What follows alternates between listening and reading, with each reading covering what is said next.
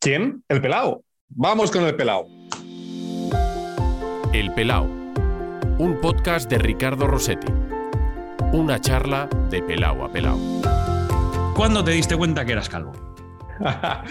Mira, lo hago, no sé si alguien se ha sacado el gorro alguna vez o la gorra.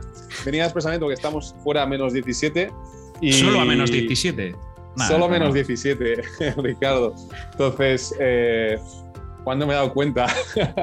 Quizá cuando me has llamado tú, digo, bueno, pues si aún me queda algo de pelo, ¿no? Pero cuando te llama Ricardo para su podcast es que está realmente jodido, empezando con la expresión. Y a nivel más de imagen, Ricardo, yo diría, cuando me he ido viendo en, las fotos de los diferentes años de la Copa del Mundo, y sobre todo en los Juegos Olímpicos de 2018, eh, que fueron los últimos que estuve, en 2017 diagnosticaron un cáncer a, mi madre y un poco, pues por toda la quimio, era un cáncer bastante, bastante duro y con el tema de la quimio y todo esto no sabría si ella podría acompañarme a los Juegos. Eh, ella luchó y pudo viajar, eh, no sé cómo, y un poco en honor a ella me, me rapé la cabeza eh, para la ceremonia y me saqué el gorro y lo tiré al aire. Un poco pues para manejar ya no solo a ella, sino a toda esa gente que, que no tienen pelo por culpa de una enfermedad. Y a partir de ese momento me dije, bueno, igual este es mi camino, ¿no? Así que yo creo que un momento bastante determinante fue 2000, 2018 con la enfermedad de mi madre y me di cuenta de que, bueno, ser calvo también es cojonudo. ¿Tú cada cuánto vas al peluquero, te rapas tú? Porque tú todavía mantienes aquí un poquito aquí de, que se vea el camino. Sí, a mí me gusta, si hubiese tenido que escoger qué tipo de, de pelo, estilo, me hubiese gustado ser un poco de Zinedine Zidane, ¿no? Esa rapada un poco así, o, cuando Pep Guardiola en su momento llevaba muy poco pelo. Pero es difícil, las entradas que me ha regalado mi padre son muy de autopista, así que no puedo hacer mucho con el pelo. Por lo tanto, intento, cuando estoy en tour, intento cortarme el pelo eh, cada 15 días como mucho, es decir, me toca ya, pero voy estresado con la competición de mañana que es la última de la temporada, y luego cuando estoy en casa, pues más o menos la misma frecuencia, dos, tres semanas, depende si tengo que atender los medios de comunicación o si no soy un poco más, más despistado. En verano sí que es más constante, dos semanas, y más viviendo en, en Cataluña que hace mucho calor, y bueno, se, agradece tener eh, los alerones bien ajustados. Y, no llega un momento que te moleste, es que a los tres, cuatro días ya empiezo a hacer, ya, ya me molesta. Yo creo que ahí mantienes. Sí, mantengo un poco aquí, aquí nada y detrás horrible. Entonces, eh, bueno, yo creo que mientras me aguante un poquito lo haré y yo creo que para el siguiente ciclo olímpico ya no podré hacerlo, así que vamos degenerando, ¿no? Ves eh, Juegos Olímpicos 2010 con, con melena, como dice, 2014 ya cortito, 2018 rapado, y 2022 no sé qué haré para los próximos si mañana va bien la carrera, y 2026 no sé si llego, pero es, otra realidad. Oye, eh, ¿te acuerdas? ¿Te reconoces en las fotos con, con, pelo, cuando tenías pelo? ¿Qué tipo de pelo tenías? Pues la verdad es que, mira, el otro día salió un vídeo del español eh, y salía yo en, no sé si una cabalgata, la ceremonia de la copa o no recuerdo exactamente qué imagen o un día que íbamos al, al Camp Nou y salía ahí con 16 años, pelo grande, tenía una entrada aquí, pero me lo tapaba un poco hacia el lado y, siempre, siempre he tenido bastante pelo y me decían, córtate el pelo, que cuando más largo lo tengas, más heavy serán las entradas. Y yo pensaba que era broma y no sé si es broma o no, pero hasta el peluquero que me diga, tómate esto que así no te caerá el pelo. Yo no me he puesto nada en el pelo y me lo he cuidado relativamente poco. Yo sé que quizá el tema imagen eh, tendría que haberme lo cuidado más, pero he priorizado otras cosas y me cuesta, me cuesta verme reconocerme porque mi hermano me tuvo que decir, no, no, si eres tú, Ander, que no, que no puede ser con ese pelo. verdad que tenía 18, 20, 16 años, pero eh, tendré que pasarte la foto. Oye, ¿y tú usas champú? Champú, sí, sí, sí. Eh, bueno, cuando estoy en tour, lo que encuentro en mano, si, no, si me lo olvido, porque uno de los defectos que tengo es que me lo dejo siempre en todos los hoteles, el, champú que compro. Así que tú te gastas, la pasta, las... te gastas la pasta en champú, porque estás todo el día viajando con la maleta a cuestas. Sí, sí, o, cojo los pequeños, ¿sabes qué haces los hoteles sí, pequeños? y entonces voy metiendo lo necesario y tengo stock por si me dejo el champú grande. Y sí, utilizo champú y a veces un poco de crema también para el sol, sobre todo ahora, por ejemplo, en San Moritz, que estamos a menos 17 y pica el sol, pero no sé, es que ya no sé si esto del champú funciona o no, al menos lo he hecho un poco por si acaso. Eh, por aquí que sepas que ha pasado Ramiro Fernández, eh, que es psicosteta, el peluquero de la, de la selección. Sí. Eh, es el único tío con pelo que ha pasado porque era mi peluquero. Entonces, eh, cuando le pregunto, oye, ¿y, utilizamos champú? Sí, sí, porque el pH neutro, tal, no sé qué, esto hay que mantenerlo porque el cuidado, o sea que, de algo sirve. No, el tema de la piel es importante, ya no solo por el pelo, sino porque, bueno, eh, se vas con el gorro, vas con la gorra, el sol, sudor y los que hacemos deporte, pues maltratamos un poco tu cuerpo, nuestro cuerpo y eso pues también influye a la parte de la cabeza. Ander Mirambel, encantado de que estés en el pelado, muy buenas. Gracias, Ricardo. Ha sido un, placer. Me hizo mucha ilusión. Además, eh, te lo comentaba antes fuera, un buen amigo, Edu García, eh, que ahora está en, Onda Cero, que ha vuelto a Onda Cero, me habló maravillos de, tu podcast y al cabo de poco tiempo me contactaste dije, no puede ser. Y tienes gente pues desde hombrados a gente muy, muy VIP y puede estar allí es, es un honor, la verdad, me hace mucha ilusión. Aparte que, te veo casi cada domingo, ¿qué, te voy a decir? Es que estamos, es Ricardo de la tele. Estamos, estamos ahí donde, donde, donde nos mandan. Yo, es que, ¿sabes lo que pasa? Que había que cuadrar agendas, porque a veces es. Bueno, ahora con, con las videollamadas es más fácil. Antes yo, cuando empezaba a hacer el podcast, tenía que ser, eh, o quería que fuese eh, personal, que, que, nos pudiésemos tomar un café, mirarnos a los ojos. Bueno, pues con estas circunstancias eh, hace que eso hubiese sido imposible. Bueno, pues, ¿dónde, te pillo? Me has, me has, hablado de una carrera que sé que es muy importante, la de mañana, San Morís, 17 grados bajo cero, macho. Pues mira, ahora venimos de hacer el test de antígenos. Eh, mañana viernes a la una competimos y es la última carrera de la temporada que da acceso a los juegos. En estos momentos estamos dentro, pero va a ser un, bueno, una lucha directa con Rumanía. También está Francia y Israel que podrían quitarme la plaza. Y la verdad es que, bueno, sinceramente, entre tú y yo, un poco nervioso, un poco agobiado. El trineo no ha funcionado todo lo que me hubiese gustado los primeros dos días. Ayer lo solucionamos después de estar cinco horas cambiando mil piezas. Y no sé, a veces por un lado piensas que qué pena, ¿no? Que se acabe este ciclo olímpico de cuatro años. Qué duro que todo acabe en una carrera, que la gente pensará que lo consigues no gracias a una carrera y se olvidarán, pues, que hace tres semanas que es subcampeón de América y que hemos conseguido dos títulos de la Copa América, que es algo que ningún piloto europeo lo ha hecho nunca. Y te das cuenta de todo lo que ha sucedido y, ostras, y miras mañana, ¿no? Que ya acaba todo esto. Y luego, pues dices, ostras, eh, qué rápido es la vida, qué injusta que es a veces, porque dices, es que ha pasado volando, quiero volver atrás, quiero que pare el tiempo, pero significa que la he disfrutado y que, que me siento muy afortunado y ojalá mañana, pues, pueda sacar lo mejor de mí y que sea el resultado que necesitamos y si no, pues también me siento orgulloso de, de esta bajada. Claro, es que eh, hay muchos olímpicos, muchos deportistas de, de vamos a llamarlo deportes que, que, no tienen tanta visibilidad, deportes minoritarios, eh, mm claro, dicen, es que durante tres años y medio los medios de comunicación no nos hacen ni caso y claro, luego ya los juegos. Y a veces para eso dices, es que casi, no voy a decir que los juegos sea eso, pero estás preparándote cuatro años para llegar a la cita. Y claro, es que un día, una carrera, y te juegas esa preparación de cuatro años para que llegue ese momento donde sí que te enfocan los focos. Sí y no. Yo entiendo esa sensación pero creo que también es injusto centrarse solo en el premio. Es decir, em, no sé si se va a entender o no, pero tú juegas un partido de fútbol y, la gente se acuerda pues, que has ganado 2-2, 1-2 o lo que haya sucedido, ¿no? Entonces, como deportista, te paras, a plan, te paras a pensar y dices, vale, el resultado es una consecuencia del trabajo que hemos hecho durante los 90 minutos o durante este ciclo olímpico. Pero es muy injusto que me vaya a casa acordarme, acordándome de que el resultado ha sido, ha sido ese, que es lo que juzga la gente yo me tengo, y es mi obligación como deportista, acordarme de todo lo que ha sucedido. Y se tiro atrás este año, pues mira, eh, tuvimos problemas con un juez que, la lió en la salida y tuve problemas porque no conseguí resultado. Luego una lesión de cuádriceps. Eh, luego llegué a casa y después de estar dos meses eh, viajando por Estados Unidos, a los tres días di positivo por COVID. Fue una movida porque no pude ni besar a mi pareja, ni besar a mi hijo que tiene dos años, aislado en una habitación durante diez días. No sabía si podría estar en Alemania y ahora aquí porque el protocolo es muy exigente, perdí dos kilos entrando en la terraza y ahora estoy aquí y mañana pues la gente dirá, ¿ha ido o no ha ido a los Juegos Olímpicos? Pero es que yo cierro los ojos, Ricardo, digo, es que ha sido la hostia esta temporada, es que a pesar de todo, has hecho un campeonato de América, has hecho tres bronces, un título en una carrera de Copa América y tienes opciones de ganar a Canadá, de sacarlos a ellos de los Juegos, de meterte tú en tus cuartos Juegos Olímpicos. ¿Qué más quieres, Ander? ¿Quieres estar allí para la foto? claro, pero es que ese no es el objetivo. El objetivo es todo lo que hemos hecho cada día hasta que acabe mañana la carrera.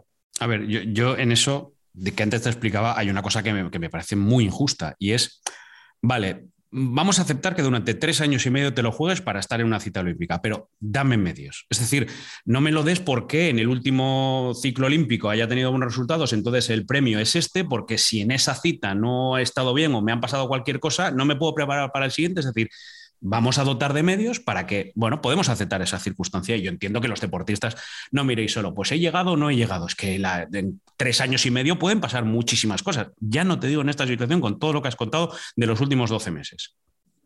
Bueno, cuatro meses, para ser exacto. Pues mira, más, a, mi, favor. Más a mi favor. sí, pero es una realidad. Es decir, tú cuando entras a, en este mundo del deporte y más en España, tienes que ser consciente de dónde entras, en qué federación estás, eh, cuáles son los recursos. Mira, estaba con, con, Ana, Ana Torres Quevedo, que es muy del Madrid y ahora estamos viendo el partido juntos aquí. Va a debutar mañana en su primer europeo absoluto en su segunda temporada. Oye, viene una persona y dice, ostras, Ander, qué bonito, ¿no? Que haya gente que siga tu camino. Y digo, sí, sí. Pero yo le decía a Ana hoy en el test, que ostras, ¿cuántos británicos, no? Habían como 12 personas. dice, bueno, esa es la realidad. Aquí estamos tú, yo y el fisio. Eh, ellos tienen un presupuesto de un millón y medio de euros por temporada y nosotros pues eh, nos reinventamos. Pues son las reglas del juego y claro que ojalá me hubiese gustado eh, poder tener las herramientas de Gran Bretaña. Y en su momento vino un país con mucho dinero y dijo, Ander, por, saca la nacionalidad por nosotros y compite en los próximos Juegos por nosotros. Dije, no, me siento orgulloso de competir por España y ojalá algún día pueda subir a un podio. Y menos mal que no lo hice, porque ningún dinero del mundo puede comprar esa sensación de subir a lo alto del podio y que veas la bandera y te pongan el himno, ¿no? Entonces, mm, bueno, es lo que hay. Ricardo, hay gente que vive eh, con mucho dinero, hay gente que no vive con dinero. Yo creo que lo más importante es, ser feliz, eh, intentar aprovechar cualquier oportunidad que te dé, eh, en este caso el deporte, y dar lo máximo. Que a veces acabar el vigésimo primero es como si ganases, porque es que no, no tienes un trineo que ha pasado por un túnel del viento. Tienes un trineo que lo cambias tú y lo arreglas tú. Entonces, eh, bueno, me puedo quedar con el under que le hubiese gustado, que quiero o preferiría, o, que, me quiero con el, con el under que disfruta de cada carrera, de cada problema, de cada llamada a casa, medio llorando porque no sabe si lo va a conseguir, que los echa de menos, o, o reinventándonos con mi padre físico, pues creando un casco para trabajar el cuello, o este verano hemos construido una pista de empuje en España en Barcelona que ha sido alucinante, ¿no? La gente alucinando a 40 grados, empujando un trineo sobre unas guías, ¿no? Entonces, eh, escoge. A ver, vamos por partes. Porque yo creo que hoy ha hecho alguien en el, en el podcast, voy para adelante y, sé que tengo, sé que hay gente que dice, voy para adelante con quien sea, pero hay gente que dice, voy para adelante sabiendo quién es Ander Milan eh, ¿Cuánta gente te pregunta qué es el esqueleto? ¿Tú qué haces? No, pues yo, soy deportista del esqueleto, pero en tu vida, ¿a cuánta gente le has tenido que explicar qué es el esqueleto? Muchísima, muchísima, Ricardo. De hecho, eh, eh, hicimos un, experimento social, cogí una cámara y nos fuimos por Barcelona preguntando qué era el esqueleto. Y yo creo que fue, esto fue en 2015 o algo así uno de cada diez sabía lo que era el que ya me, di por contento. Pero... fíjate, fíjate lo que estás diciendo. 2015, que es antes de ayer, con de redes sociales, YouTube, y, y uno de cada diez saben a lo que te dedicas. Sí, pero si vamos para atrás, Ricardo, 2005, yo empecé a hacer esqueleto y no existía la Federación Española de Deportes de Hielo. Empecé con un traje de esquí de fondo, unas zapatillas con rallador de queso que construimos en casa. ¿Cómo, cómo, y cómo? un trineo que caía en las tuercas. A ver, a ver, así ¿Cómo son esas zapatillas? Pues eh, mira, 2005, eh, enero de 2005, muere mi mejor amigo, uno de mis mejores amigos de cáncer, que era también atleta, que hacíamos atletismo. Eh, al cabo de tres meses lo dejo con la pareja de toda la vida. Yo tenía unos 22 años, si no recuerdo mal. Y en un momento de bajón, viendo la película Elegidos para el Triunfo, Cool Runnings, las que van unos jamaicanos a, los Juegos Olímpicos en bobsleigh, dije, yo quiero hacer eso. Se me puso en la cabeza. Eh, a las dos, tres semanas llamé a la puerta de la Federación Catalana y me dijeron que no, que no pueden invertir en eso porque, por diferentes motivos y que solo les sobraba un traje de esquí de fondo y una chaqueta de Cataluña. Pues bueno, lo, lo cogí, dije, algo lo aprovecharemos mi compañero de atletismo de pruebas combinadas de Decathlon, Alberto Castillo, le dije, oye, no podemos hacer bobsleigh, ¿quieres que intentemos el esqueleto, que es más económico, es individual, es seguro, consiste en tirarse un trineo de cabeza, no hay menos accidentes? Y dije, bueno, pues nos vamos a probar la escuela y sacarnos el título en noviembre. Y cuando íbamos a irnos, las zapatillas no llegan porque se, agotan en el mercado y viendo por internet como las zapatillas que tienen como atletismo, como unos pinchos, pues eh, cogimos las zapatillas viejas de atletismo, enganchamos un rallador de queso papel de lija, porque parecía que con el hielo del, congelador no resbalaba, y con eso nos fuimos en 2005, noviembre, a, a probar el esqueleto en la escuela de pilotos. Y claro, cuando nos ven llegar, a ver, homologación de material, España, por favor, pase, casco. Oh, os habréis gastado el dinero. Os digo, seguridad primero, 500 pavos del casco, vale. Eh, traje, bueno, un traje de esquí de fondo, pone Cataluña, competís por España, bueno, para iniciarse está bien. Y este bolsillo, pues el cachondo de Brasil me dice, no, no, aquí van a poner esa bebida energética para entre curva y curva echarle un traguito. no os paséis, ya no sabía sacar las zapatillas o no. Pero claro, cuando saco las zapatillas con un rallador de queso, el juez, que era un poco como el abuelo de Heidi, ahí barba blanca, metro noventa, gordito, se queda así mirando, no sabía reaccionar. Sí, sí, sí. Y el brasileño dice, Ander, perfecto, ya sé cómo voy a picar el hielo para hacer unas caipiriñas esta noche. Dice, no, no, esto es para, para el queso de la, de la pasta. Claro, la gente descojonando, ¿no? Se nos dejaron unas zapatillas, a cabo de tres días vino la prensa austríaca, un periódico importante allí, hizo una doble página poniendo flamenco en la pista de bobsleigh, ¿no? en honor un poco a, a los que habíamos aterrizado en Innsbruck desde Barcelona conduciendo un Ford Fiesta después de 1.500 kilómetros y, bueno, así empezó el sueño, ¿no? Bueno, la idea era probar el deporte, igual algún día eh, llegar a la Copa del Mundo y si sonaba la flauta, pues intentar luchar por los Juegos Olímpicos. Y ahora estamos estáis, perdona, estáis para ser elegidos por la gloria, pero la segunda parte, o sea, versión. Porque, a ver, en aquella película que yo recuerdo haberla visto de, pequeño, mmm, eh, son unos tíos que quieren competir en atletismo, no consiguen la mínima, ellos querían ir a los juegos, a los juegos, a los juegos y, dicen, bueno, pues mira, Jamaica no van en volley, vamos a ver si y, llegan. Tú, tú tuviste esa misma sensación, es decir, no, puedo llegar, no puedo conseguir la mínima porque quiero ser olímpico de esta manera, voy a intentar buscar, o a ti esto ya te gustaba desde, desde, desde el principio. No. Opción A. Yo, como sabía que en atletismo, sí, había sido campeón de Cataluña, campeonatos de España, alguna competición internacional de clubes, pero no tenía el talento para hacer la mínima para ir a los Juegos Olímpicos. Y cuando vi que unos jamaicanos que tampoco eran súper talentosos iban a los Juegos en deportes de invierno, dije, oye, aprovecho mi potencia, me gusta conducir cars, me gusta la nieve, me gusta la velocidad, vamos a probarlo, ¿no? Y ese fue. Y si suena la flauta bien, y si no, pues ha sido una semana de, experiencias en Innsbruck. El problema es que cuando llegué allí me enamoré del deporte eh, todo el dinero que tenía ahorrado para comprarme un coche pues, y algo más lo puse allí durante la primera temporada de media, que fueron unos 12.000 euros o 14.000 euros más o menos. Y afortunadamente, al cabo de unos meses, se creó la Federación Española de Deportes de Hielo. La presidenta fue María Teresa Samarán y empezaron a ver que igual tenía opciones. ¿no? Y así, pues demostrando que los resultados iban llegando, empezaron a invertir y durante ese ciclo olímpico, pues bueno, lo único que tenía que preocuparme era de trabajar durante el verano para poder vivir todo el año, porque en invierno ellos pagan los viajes y la comida y, el alojamiento. Entonces, en verano, pues buscar trabajos pues desde limpiar piscinas, eh, cuidar casas rurales, eh, trabajar de administrativo de noches en un hospital de ojos, pues porque pagaba mejor las guardias y así durante la tarde podía entrenar. Bueno, mm, no ha sido fácil, pero ha sido divertido, que ese ha sido para mí lo más importante, ¿no? la experiencia de, de cada momento. Hostia, eres un buscavidas, ¿eh? bueno, esa es la parte más quizá económica, pero la evolución a nivel de gadgets, eh, bueno, también teníamos para hacer dos o tres programas, pero últimamente hemos trabajado con el tema de la hipnosis, que yo creo que es algo que está un poco lejos del deporte y ayudaría mucho a muchos deportistas. Hemos trabajado pues con un especialista de ojos, es decir, que si tú entrenas los ojos, como tienen músculos, tú puedes ver eh, mucho más rápido, tener más información durante una bajada hemos intentado siempre reinventarnos, ¿no? Quizá los primeros años, el primer ciclo olímpico fue más reinventarse para poder llegar y ahora buscamos pues tener recursos diferentes a, los otros deportistas. Hostia, pero al final eh, hacer recuento de todo lo que, ya no económico, lo que has invertido, tiempo, amigos, familia, dinero, todo para, para conseguir tu sueño. Eh, no hace falta recuento porque creo que sale muy barato.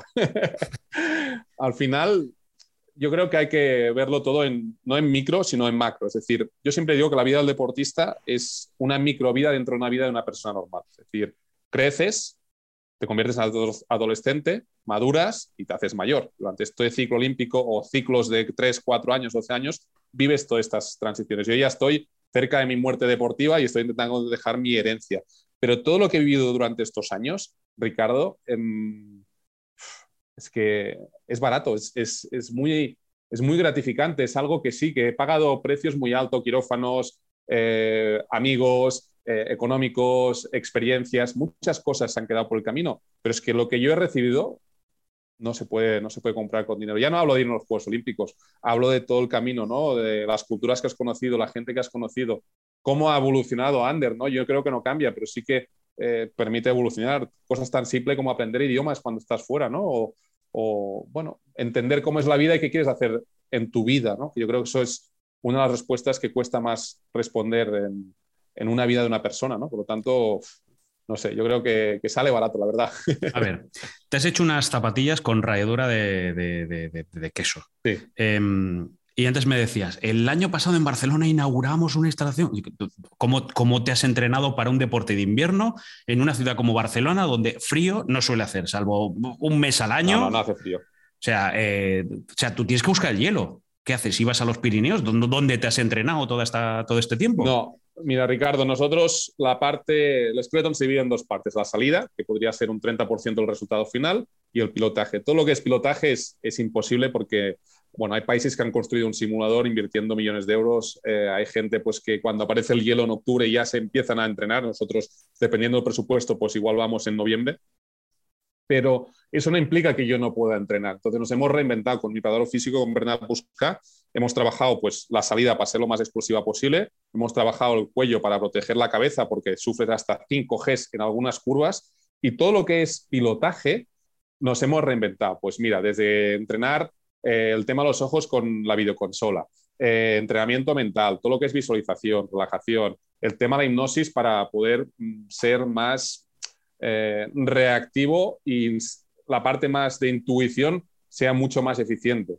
Eh, bueno, buscamos recursos y alternativas para suplir lo que no se puede hacer, que es pilotar. En otras palabras, Ricardo, imagínate que no puedes jugar a fútbol, pues te montas un, tu pasillo de casa con una pelota de papel de plata, dos porterías y entrenas así. no, me está, me, está, me está, imaginando el entrenamiento de un Fernando Alonso de la vida que no tuviese la posibilidad de, tener un circuito o un monoplaza. No sé si, si, la similitud es lo más cercano posible, es decir, entrenarse como un piloto que no se puede montar en un coche.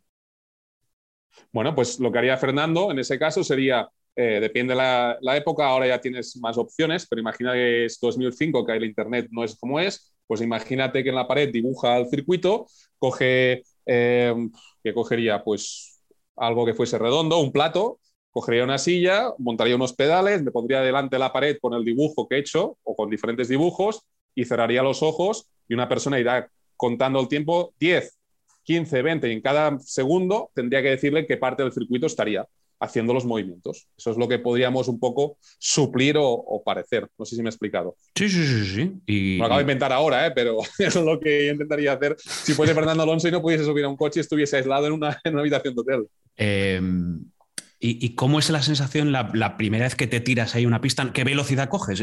voy a empezar hablando del desconocimiento que me imagino que tenemos la mayoría de, los detalles, a, pesar de que te podamos ver en, la carrera de, mañana, que luego, que luego me tienes que decir dónde, te vamos a ver.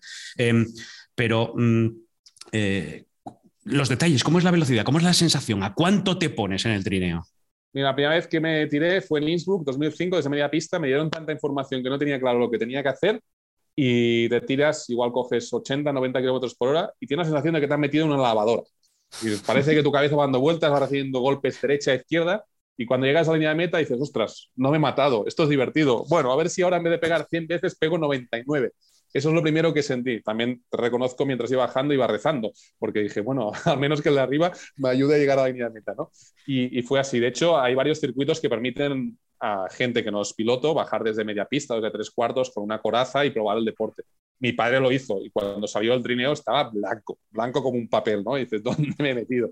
Digo, Ander, estás loco. Es decir, que esa es un poco la sensación. Pero cuando entiendes lo que tienes que hacer, es, bueno, es, eres tú, es que no compites contra los demás, es intentar buscar la bajada perfecta y nunca existe la bajada perfecta porque siempre hay algo que mejorar, ¿no? Entonces esa sensación de ese detalle aquí, las cuchillas, el reglaje, eh, esa pieza allí para ver si hace más de, amortización, eh, de amortiguador, perdón. Cuando entras en la curva, si entras con ese ángulo, buscas tocar el techo para crear más velocidad. Es, yo siempre digo, es, es un arte, es como pintar un cuadro, no hay nunca una bajada igual y tienes que ser un artista para sentir el hielo y, dibujar un poco lo que va sucediendo en cada curva. Vale, eh, hemos, me estás contando toda tu experiencia que prácticamente, eres, bueno, prácticamente no, eres el pionero, es el tío que está abriendo camino. Eh, ¿A qué distancia estamos de los mejores? este, este, sentimiento tan, tan competitivo de, bueno, y ahora mismo, el deporte español en esqueleto, eh, ¿a cuánto estamos de mirarle a la cara a los mejores? Ya, ya sé que me vas a decir, no corras tanto.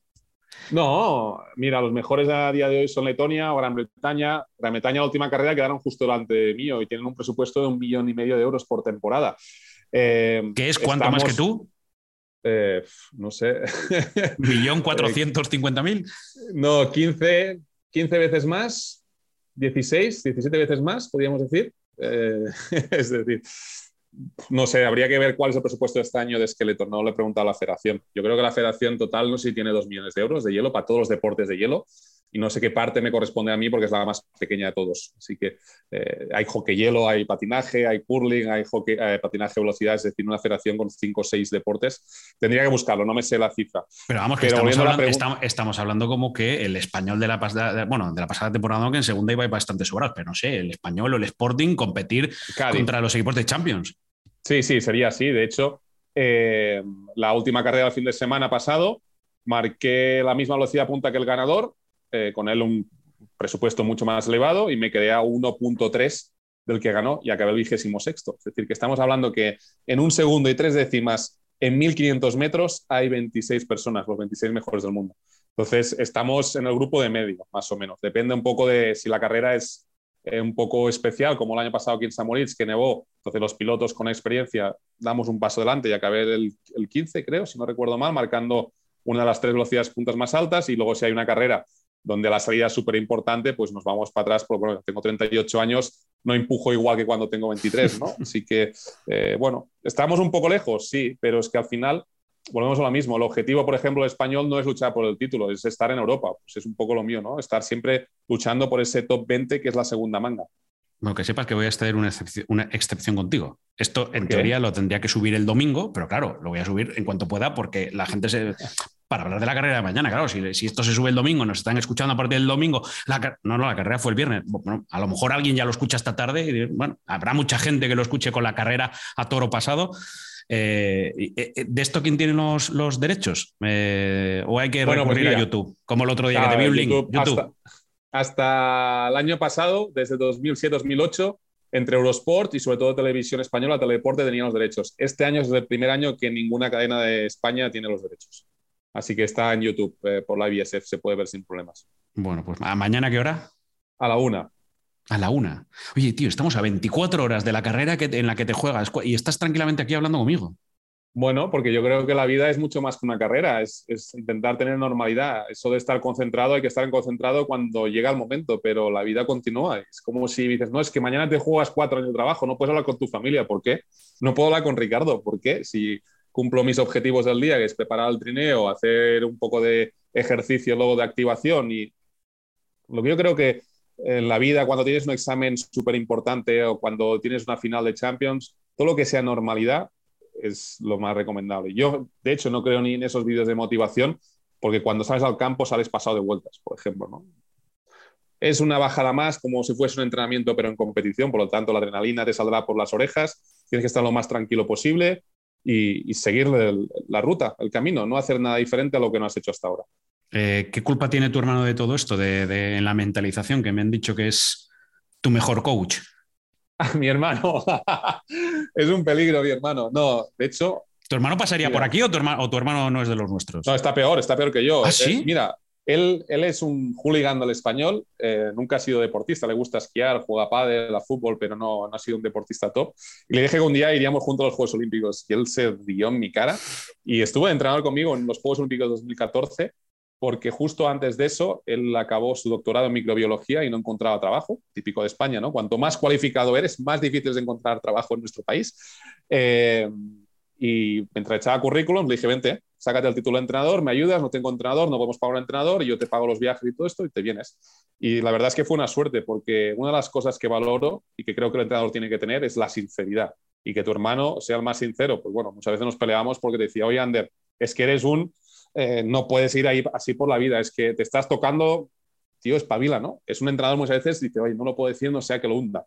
tu hermano te lo dice a la cara y tienes que aceptar pues tus hermano. Entonces, eh, fue muy bien. De hecho, ganamos la Copa América 2016 16, gracias a él. Me acuerdo que China tenía cuatro entrenadores, Gran Bretaña cuatro entrenadores y estaba él con el iPad y yo, Tony, ¿qué has visto en la curva 3? Los chinos hacen esto, pruébalo, pruébalo. Entonces, eh, bueno, es, eh, fue bonito, una experiencia bonita. Este año ha venido a Canadá, se ha cogido vacaciones porque he tenido problemas y no he podido tener entrenador, cogí una enfermedad y he estado toda la temporada sin entrenador, así que ha venido mi, hermano a Canadá, ha venido Bernat, mi preparador físico, a Estados Unidos y las otras carreras las he hecho con el fisio, ha sido mi entrenador. Así que, bueno, hemos de tirar mucho de la familia, que es quien está al lado muchas veces. Y del ingenio, ¿no? Para, ya, si antes me contabas las zapatillas y la rayadura, ¿cuál es la mayor locura que has hecho para intentar igualar todo eso a donde el dinero no ha llegado para comprar no sé qué material? difícil. A nivel dinero soy malo. De hecho, creo que tengo una lista de 70 empresas que he visitado y solo una o dos me han ayudado durante estos años. De hecho, ayer contacté a una marca de coches bastante conocida y me dijeron que, que me conocían, que me seguían, el jefe de marketing muy importante de esa marca, y, pero me dijo que ya habían dado todos los coches y patrocinios y que mi perfil no entraba porque no, no era. Así que continué llamando a la puerta buscando sponsors, pero no. Yo creo que la mayor fuerza o resiliencia podría ser eh, no bajar los brazos y reinventarse con, con otras opciones. Por ejemplo, eh, yo creo que la mayor suerte a nivel económica fue entrar en 2014 en la liga, es decir, tener una reunión con, una reunión con Javier Tebas, eh, Eva Turégano, Nacho Trujillo y convencerles de, un proyecto que se, llama, se llamó en su momento más tarde la Liga Sports y que yo lo presenté como el hermano mayor del deporte español, ¿no? buscar que el fútbol fuese eh, el hermano mayor del deporte español y se ayudase, pues ya no solo económicamente, sino con acciones en los estadios de fútbol, acciones a nivel de comunicación, porque si un jugador de fútbol sale con un deportista desconocido, ese deportista pues tiene una nueva ventana para promocionarse y dar a conocer su historia. ¿no? Y yo creo que desde 2014 hasta antes la pandemia, que fue 2021, que acabé con ellos, pues, eh, joder, creo que ha sido para mí una suerte poder estar allí y aprender cada día de grandes profesionales que tiene la liga y poder desarrollar el proyecto este de la Liga Sports, que para mí ha sido una de las cosas más bonitas. Eh, ¿Cómo es el, eh, el, trato con Javier Tebas, a quien evidentemente todos conocemos del mundo del fútbol, de un tío que, que aprieta las tuercas, que, le, que, habla ya de, la industria del fútbol, es decir, de, del negocio, de la economía? Eh, ¿Cómo es ir a por él a decirle, mira, la ventana del fútbol para intentar ayudar al deporte español. También es verdad que había un Real Decreto, o en estos últimos años se ha, se ha aprobado un Real Decreto por el cual... Sí, sí, pero el Real Decreto nace después. del trabajo que hicimos previo. Sí, sí, claro. fue posterior. Es decir, la primera semilla, la primera reunión fue con, con ellos y yo estaba súper nervioso, porque dije, a ver, es una idea un poco loca, a ver si sale o no sale, les gustó. Y eso permitió luego pues también tener unas relaciones diferentes con el Consejo de Deportes, ¿no? Porque al final yo creo que el fútbol no puede estar alejado del deporte español y ha ido evolucionando, ¿no? Pues desde el Real Decreto, una ayuda específica, pagar la seguridad social de los deportistas, que eso se hace, pues, como hablamos también con el Real Decreto, y cuando lo explicas en Alemania, lo explicas a otros deportistas de Alemania y a gente de la liga, por ejemplo, alemana, que tiene contacto con ellos, alucinan y dicen, ostras, esto tendría que ser el futuro, porque somos una familia, ¿no? Volviendo a la pregunta, perdona, Ricardo, que me he ido. Eh, Javier, pues a mí me parece, y he viajado varias veces con él, pues una persona totalmente diferente a veces a, a lo que pueden mostrar, mostrar, los medios de comunicación. Yo he podido hablar de muchos temas con él, eh, me parece una persona avanzada a los tiempos que vivimos ahora, con una mentalidad de innovar, de buscar cosas diferentes, de aprender de, de otros proyectos, de escuchar a muchísima gente y sobre todo creo que tiene una capacidad para crear un equipo de trabajo eh, muy, muy, muy bueno. Eh, a veces se equivocará, pues como todo el mundo, pero yo creo que la gente que trabaja con él va a un ritmo muy, muy alto, a una exigencia muy, muy alta, porque él es así y, aprendes mucho. La pregunta es, ¿cuánto tiempo puedes aguantar ese ritmo? Eso es una de las preguntas que yo quiero preguntarle a Javier, porque es alucinante los años que lleva luchando por el fútbol y solo hace falta ver dónde está la liga y dónde estaba, ¿no? Eh, luego, pues hay otras situaciones, otros temas que son un poco más complejos, que puede estar más o menos de acuerdo, pero la experiencia mía de la liga, de pasar por tres diferentes sedes, que yo he vivido un poco el cambio. Es verdad que no he vivido en Madrid, iba pues cada semana, cada 15 días y veas, pues todo lo que te iban contando es, es alucinante, la verdad. No lo voy a decir como una crítica, pero ya es luego que Javier eh, Tebas es, uno, es una de esas personas que no le importa pisar determinados charcos. Insisto, ah, no, no, es una no, crítica, es, ¿eh?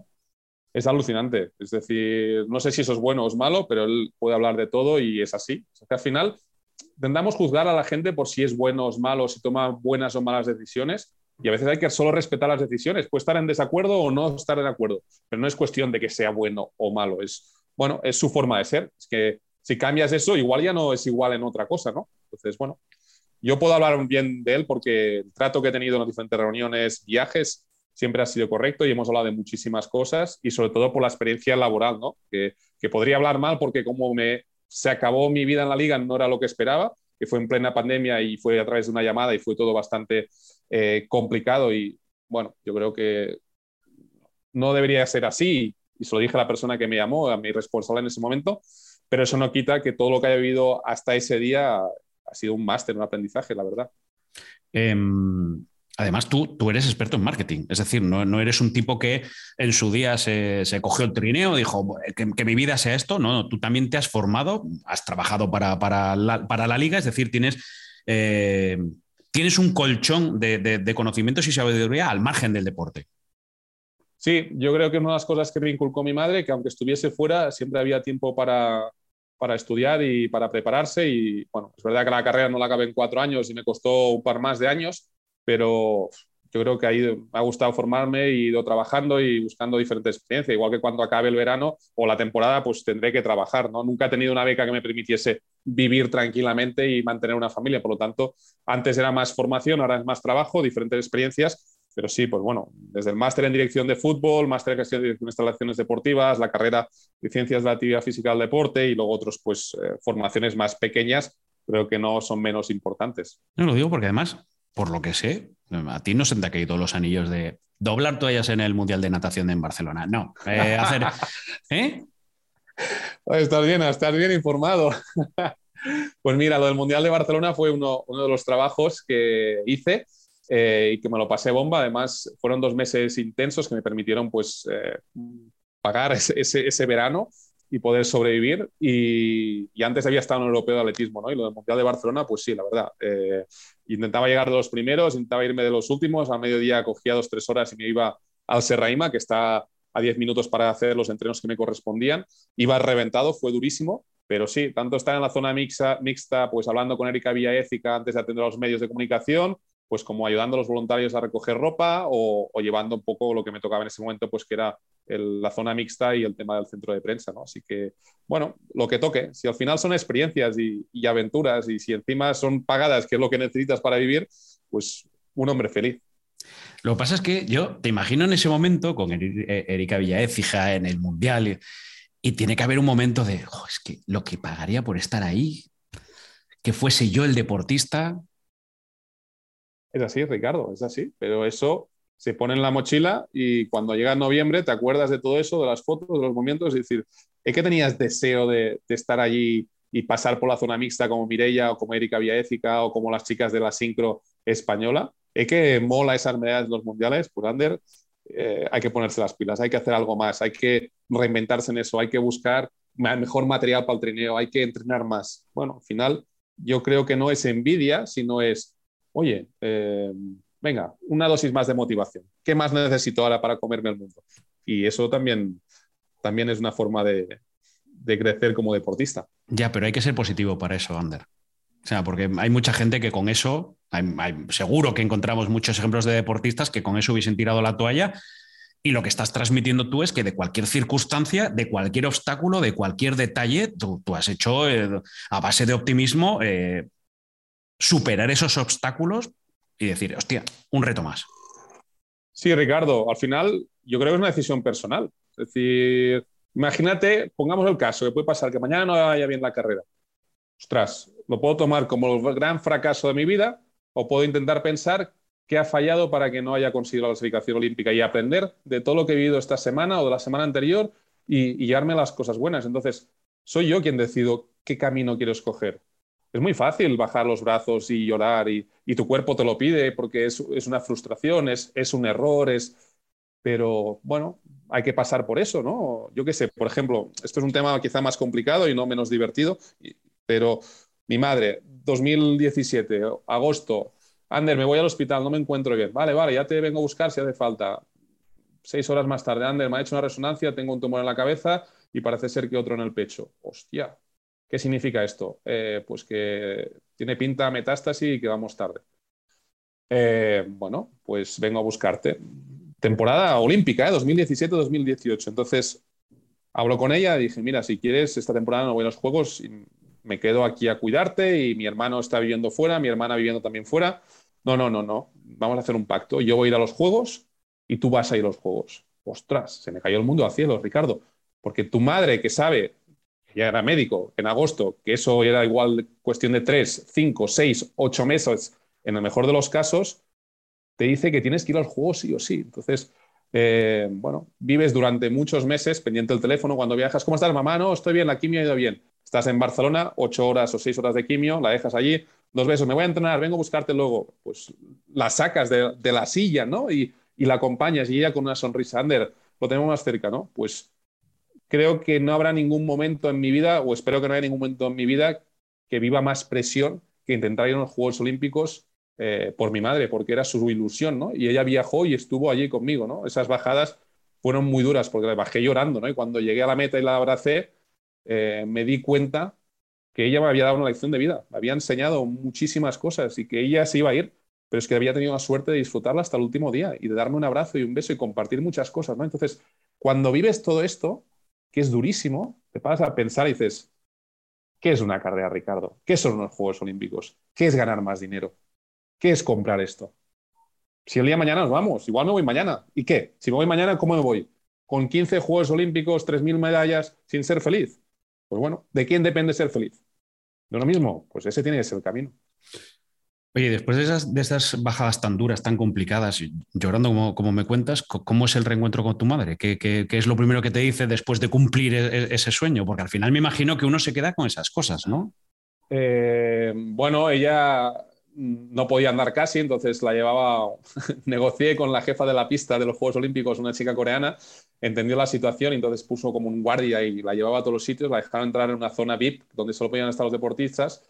Eh, mi hermano estaba allí, entonces me dijeron, está allí en la sala, ¿no? Pues acabé la carrera, abrí la puerta, la vi a ella sonriendo, hecha polvo, sonriendo y es que no hubo palabra, nos pusimos a llorar, nos abrazamos igual durante un minuto y medio, Ricardo, y, es que no hacen falta palabras, ¿no? El amor, eh, momento padre, hay madre, hijo, eh, mis hermanos también estaban por allí eh, y me abrazó, pues como cuando tenía 3, 4 años y me dijo, Ander, tranquilo, lo hemos conseguido, ¿no? Y pues cuando ves eso, es que no, no hay nada que supere eso, ¿no? Una persona que se va a ir en una semana o en un mes, se fue a mes y medio, que te diga eso, dices, mm, es que no, no hay resultado en el mundo ni, ni experiencia en el mundo que pueda superar el amor pues, por una madre, por un hijo, por una pareja, ¿no? Entonces, nos quedamos tanto con las cosas materiales, Ricardo, es que no, no tiene sentido, ¿no? Tener el mejor trineo del mundo, la mejor medalla de oro, el mejor récord, si luego estamos vacíos por dentro. Entonces,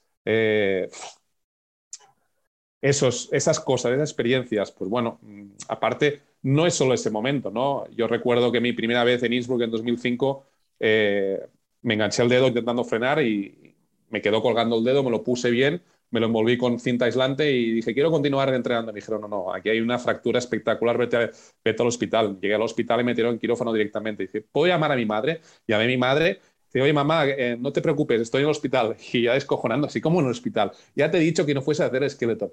Dice, ¿qué te ha pasado? No, que el dedo colgando me operan. Venga, opérate y ya llegaré mañana por la mañana. Acabo yo mi operación y nos vemos mañana. Venga, hasta luego, ¿no? Entonces sí, resultados, medallas, currículum, cuatro Juegos Olímpicos, tres, pero es que lo bonito de la vida es esos momentos íntimos con la gente que quieres, ¿no? Eh, que te llenan a ti, que, experimentas, ¿no? Ver pues cómo las enfermeras cuidaban a mi madre, cómo la doctora pues sabía que esa persona se iba a ir y trataba a ese ser humano como un ser humano, eh, cómo la cantidad de gente en nuestra sociedad es capaz de regalarte una sonrisa en un momento jodido y dices, ostras, es que esto esto vale mucho más que cualquier otra cosa, ¿no? O te quedas tirado en un aeropuerto y una persona te dice, oye, tranquilo, ya te llevo yo, vente a dormir a casa, ¿no? Detalles de estos es, lo que tendría que explicarse en los medios de comunicación cada día, ¿no? En vez de, el resultado ha sido, porque al final eso es lo que hace grandeza, la, grandeza del ser humano, ¿no? Bueno, mira, ya tenemos un punto en común con nuestras madres que ahí arriba estarán escuchando el, podcast y, viendo esta, esta conversación. Em, esto es lo que provoca que te vuelques con los chavales, con los niños que también están pasando por este momento? ¿Ya esa inquietud la tenías antes? Vamos a explicar. Eh, tú sigues presentando el, programa Zumbados en Radio Marca, ¿verdad? Eh, sí, bueno, ahora le hemos parado un poco por un tema de logística. Eh, no hemos dicho que hemos acabado, pero sí, el proyecto Zumbados lo, lo he ido presentando, sí. Zumbados es un programa en Radio Marca eh, porque tú colaboras con una asociación que se llama CRIS contra el cáncer y la cual los, habituales del, del, pelado lo conocen porque aquí ha pasado de Duchel, que es el padre de Mateo, y que contamos en su día ese proyecto y que es la... Yo creo que en aquella conversación ya, ya, te menciona con, aquel programa y con, y con todo lo que haces. A la pregunta, eh, ¿Ya tenías ganas de colaborar, de devolver a la sociedad algo con tu, con tu aportación, con, ese programa? ¿O es a partir de la enfermedad de tu madre cuando dices, yo necesito aquí echar una mano a la gente? Eh, no, fue antes. Eh, sobre todo cuando en 2005 pues, murió mi mejor amigo de, cáncer. Yo creo que eso me impactó mucho y siempre ha sido algo que le he tenido mucho miedo y nunca imaginé que tocaría tan fuerte a nuestra familia. Pero antes de que subiese todo a mi madre, eh, tuve la suerte de, hablar un día en Radio Marca, en Radio Peleona. Eh, llevaba un programa allí de niños con, que luchan contra el cáncer y me entrevistaron a mí. ¿no? Entonces, uno de los chavales, Quique, eh, desgraciadamente empeoró y fue a Barcelona y no tenía nadie allí, su familia, etcétera, etcétera. Entonces, una vez cada X tiempo iba a ver a Quique y jugábamos a la Play o hacíamos deporte o entre comillas, deporte, porque no podía, ¿no? Entonces empezó ahí una relación especial con, esa magnífica familia. Eh, más adelante ya cuando se curó, pues lo fui a ver a jugar a hockey hierba y meter goles y, mantengo el contacto con ellos porque, eh, bueno, me pareció que si ese chaval no tenía nadie y yo tenía tiempo, pues eh, qué mejor que dedicar el tiempo a alguien que lo necesita, ¿no? Pues, y así empezó un poco mi relación con los chavales que, que luchan contra el cáncer. Entonces, cuando vas al hospital y ves toda esa realidad, te das cuenta de, la suerte que tenemos, de lo fuertes que son esos niños héroes que luchan y niñas, y sobre todo mi admiración para las familias porque es, muy, muy, muy duro. ¿no? Entonces le dije, Edu, ¿qué puedo hacer por ti? Y un verano, eh, después de lo de mi madre, dije, hey, Edu, hemos de hacer algo diferente. Y creamos el programa Zumbados, donde entrevistamos a gente eh, famosa, de, sobre todo deportistas, y los chavales pues eran los protagonistas haciendo preguntas de, de todo tipo. De hecho, creo recordar una, si no recuerdo mal, como a Maya Salamanca, un chaval le pregunta cuál fue el momento más difícil en un rodaje, ¿no? Y, la respuesta es, es, brutal, ¿no? O hablando con Ricky Rubio. Entonces, bueno, eh, yo creo que una de las deficiencias que tiene la sociedad o del deporte a la sociedad es que los deportistas tendríamos que estar más cerca de la sociedad, de los niños sobre todo, eh, yendo a escuelas a explicar nuestras experiencias deportivas, yendo a hospitales, yendo hasta residencias de gente mayor y explicar, porque creo que los deportistas nos aislamos mucho en, la burbuja de eh, recibimos la beca, el gobierno nos paga nuestras competiciones porque los ciudadanos pagan los impuestos y por qué no nos preguntamos los deportistas qué puedo hacer yo por la sociedad, porque sí, represento a mi país, llevo la bandera, pero cuando estoy aquí puedo hacer algo más y podemos educar y formar ¿no? y ayudar. Y como creo en ese modelo de vida, pues lo intento aplicar. Ricky Rubio, Amaya Salamanca, Piqué, o sea, llevas un montón de gente. Al final, es que estoy viendo que eres un tipo multitarea entre ya no solo el deporte que haces, la, buscarte la vida con, patrocinadores, el, programa, tu, faceta de comunicador en Twitch, que también, tu faceta de reportero de Ángel Martín en sus informativos, que ahí le mandan le, mandan los vídeos para que sepa lo que, lo que haces. Es que tienes tiempo para todo. Bueno, no sé si tengo tiempo para todo, me gustaría tener más tiempo y que los días durasen 48 horas, porque hay una parte que no se ve y no se explica y intento ser un poco más eh, privado en mi vida familiar con Kai y Irina, pero bueno, intento hacer cosas que, disfruto y que valen la pena y que tienen sentido. Entonces, eh, bueno, pues todo lo que has ido comentando tiene un porqué, tiene un objetivo y, sobre todo a título personal y de forma egoísta, pues me aporta algo. Eh, desde ayudar a los demás que yo creo que es para mí la mejor tarea de las mejores cosas que podemos hacer, ya sea con zumbados o con otras cosas, hasta otras cosas más divertidas, pues como el programa Agua con Hielo TV, que te esperamos, Ricardo, con Irina, que nace de, que como no podemos estar juntos porque ella es entrenadora de natación sincronizada y también está viajando con el peque, si no viajo yo con el peque y, y no tenemos tiempo para ir al cine, pues vamos a hacer un programa de Twitch, tú aquí, tú allí, pues esa hora y todo lo que es preparar el programa es nuestro momento de pareja. Pues bueno, nos reinventamos. Hostia, pero eh, y, lo que sí noto es que también eh, eres un tío tecnológico, eres un tío eh, adaptado a, No, hombre, hacer, perdona, perdona, perdona, perdona. Hacer una retransmisión de Twitch no, no tiene que ser fácil, ¿eh? O sea, bueno. Es, es, ver cuatro tutoriales y ensayo error.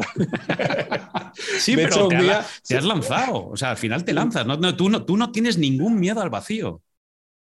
Bueno, pero ¿qué puede pasar? Que me pase como uno de los primeros programas que le di con el pie de lo nervioso que estaba al enchufe y se fue la luz de la habitación. y nos quedamos sin programa la gente allí, momento máximo de audiencia. Y se, se, acabó la conexión. Dije, madre mía, el pie, no, no lo muevas, déjate, quédate quieto.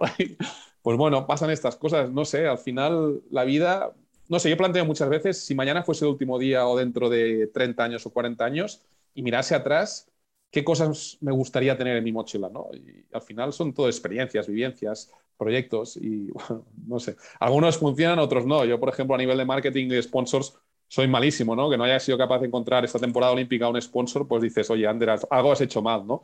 Pero bueno, hay cosas que se dan mejor, otras peor y otras aprendes y, no pasa nada, es, es, la vida. ¿Y te conocen por la calle o, o no? ¿Te piden autógrafos? No, ahora, fotos, ¿eh? ahora ya no, no, nadie pide un autógrafo, pide una foto. No, en el mundo del español sí. Eh, hasta hace poco fui embajador del club. Este año pues eh, decidieron que no, eh, que es otro tema que ya hablaremos. Y en, el mundo perico sí, sobre todo en los días de partido. Y, puntualmente conocen más el nombre, Ander Mirambey. Entonces, yo qué sé, eh, haciendo un reportaje para Liga Sports en canoa, creo que fue en Asturias, bajando uno de esos míticos ríos eh, hacíamos una pregunta, oye, eh, ¿conoces a Ander Mirambey? Al primero que pasaba y al primero que le preguntaron por el nombre, sí, es uno que se tira en un tronco de madera por el hielo de cabeza y yo estaba aguantando el micro. ¿Y, y cómo, cómo es? No, es muy divertido, va rápido y eso. Ah, vale, vale. Eh, pues nada, eh, ¿qué le dirías si lo vieses? Oye, ole sus huevos. y yo ahí rojo, oye, pues muchas gracias, que vaya bien la, excursión en canoa. soy Ander. no, no se lo dije porque no, no, o sea, Eso, te, eso te pasó en Asturias, para que veas cómo somos los, asturianos. Te pasaría en el Sella, que es el, el descenso. Correcto, en el Sella, no me salía el nombre del río, en el Sella. en el descenso del Sella hicimos. Eh, para un reportaje de Liga, Sports y luego hablamos con diferentes piragüistas y estuvimos por allí. pues bueno, fue algo. Se tiran un tronco se tiran un tronco por, el hielo, ¿no? Igual que otro eh, en Barcelona me dijo, ¿usted sabe qué es el Skeleton? dice, sí, yo sé lo que es el Skeleton. Y dice que es, es una prótesis que ponemos en el hospital eh, para poder andar. Yo muerto de risa, ah, muy bien. Pero el Skeleton Deporte, ah, el Skeleton Deporte, sí, también, unos que bajan por la nieve eh, con, una especie de trineo, no sé qué, ah, muy bien. ¿Y conoce cómo se llama el nombre al, al deportista? Se queda así. Sí, Quique, Quique Mirambey o algo así. Dije, bueno, casi. Eh, es mi primo. Ah, tú eres Ander. Entonces, ah, muy bien, no sé qué, ¿no? Es decir, es, bueno, experimentos sociológicos que hemos ido haciendo y que te das cuenta de que, que lo que me ha, me ha, pasado en esta vida es supera cualquier película de, de, de Hollywood o de cualquier serie, porque de no conocer al deporte a que haya gente que sepa que es el, el deporte en el sella es muy grande, ¿no? Y sobre todo, pues, toda la cantidad de gente que me ha, me ha parecido en la vida, pues eh, a ti no te conozco Ricardo, pero todo el mundo habla genial de ti, Edu Shell, Edu García, eh, Andrés del periódico Marca, Andrés García, gente pues, qué sé, pues de televisión española que hemos vivido tantos años, o, o, Fernando de Eurosport, ¿no? Es que hay tanta gente que eso es las cosas más bonitas, ¿no? Porque al final me preguntas, ¿dónde están las medallas? Pues llenas de polvo en algún cajón o en algún sitio. ¿Y dónde está esa gente? Pues miras el móvil y te felicitan las navidades de cumpleaños. Pues bueno, qué suerte he tenido. De todas formas, no me has contado la más simpática que te ha pasado, por lo menos la que me han contado, que es la más simpática que te ha pasado cuando te han parado por la calle. Eh, hay muchas, a ver, arranca cuál. La de... que, te, confundieron con un actor porno. Ah, bueno, esa, es tremenda. Esa es en Innsbruck. Eh, estábamos comiendo en un restaurante en Innsbruck. vamos, a ver, ¿en qué, ¿en qué, momento, con qué cara dices tú, con un actor porno? No, estábamos comiendo en un restaurante japonés donde iba la selección española cuando estuve jugando la Eurocopa en Innsbruck. Me dijeron que era muy bueno, fuimos allí y a la hora de los postres me, dijo, me vino el camarero y me dijo, ¿te importa que me haga una foto contigo? Digo, sí. Y el entrenador, que austríaco, se escojona, ostras, te conocen hasta aquí, ¿eh, Ander, e-, eres famoso, ¿eh? Y yo, hombre, no, esto no sé qué. Entonces me fui eh, al lavabo y me dijo el entrenador, no, no, ya, ya sé por qué te conocí, porque dice que, que te ha visto en la tele. Ah, me ha visto en la tele, ah, muy bien, ¿y qué ve? ¿No? Unas películas para cines adulto, él que es de Ucrania, o de Rusia. ¿Cómo que unas películas para cine adulto? Y sí, sí, dice que eres tú. Y que no soy yo. No, no, que eres tú, que, es, que eres tú. Y yo, pero perdón, que me está confundiendo con un actor porno. Y sí, sí. Y viene otra vez, eh, no ha quedado bien la foto, ¿importa que la hagamos otra vez? Que la colgaré aquí. Digo, um, vale, um, vale. Los postres los invito yo, que son que, que, para mí es un honor que estés aquí, que he visto muchas películas tuyas.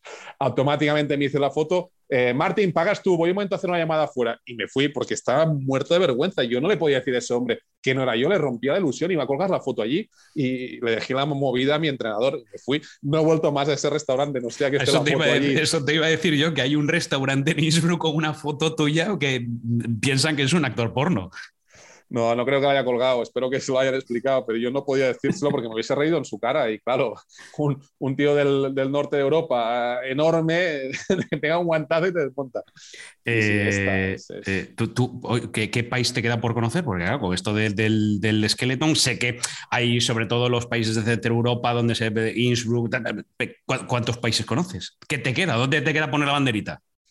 Pues la verdad me queda poner la banderita mucho en España. Eh, y me saben mal porque he estado en muchos sitios de Estados Unidos, he estado en Sudamérica, he estado en Asia, eh, África aún no lo conozco, he tenido la suerte de estar en Hawái, es decir, que he visto mucho mundo, ¿no? Pero eh, comer un buen cachopo, un buen pulpo a la feira, eh, conocer el sur, yo creo que son cosas que me quedan pendientes, ¿no? Porque está bien lo de fuera, pero es que tenemos, y no lo digo porque me sienta de, nuestro país, ¿eh? lo digo de verdad, tenemos muchísima suerte con, con lo que tenemos y, a veces deseamos viajar para salir de, de, nuestro país y hay mucho potencial. Yo creo que potenciamos poco mmm, nuestros pequeños rincones, la verdad, y me gustaría pues poder eh, conocerlos más y que me invites algún día en Gijón a, a comer algo de hecho. verdad. Eso está hecho. O sea, una buena fabada. Es que se ha, se ha, se ha exportado el, el, cachopo como, como el producto típico y Marcos Morán de Casa Gerardo nos, nos mata si ahora mismo no decimos, oye, fabada y arroz con leche, que es el plato asturiano.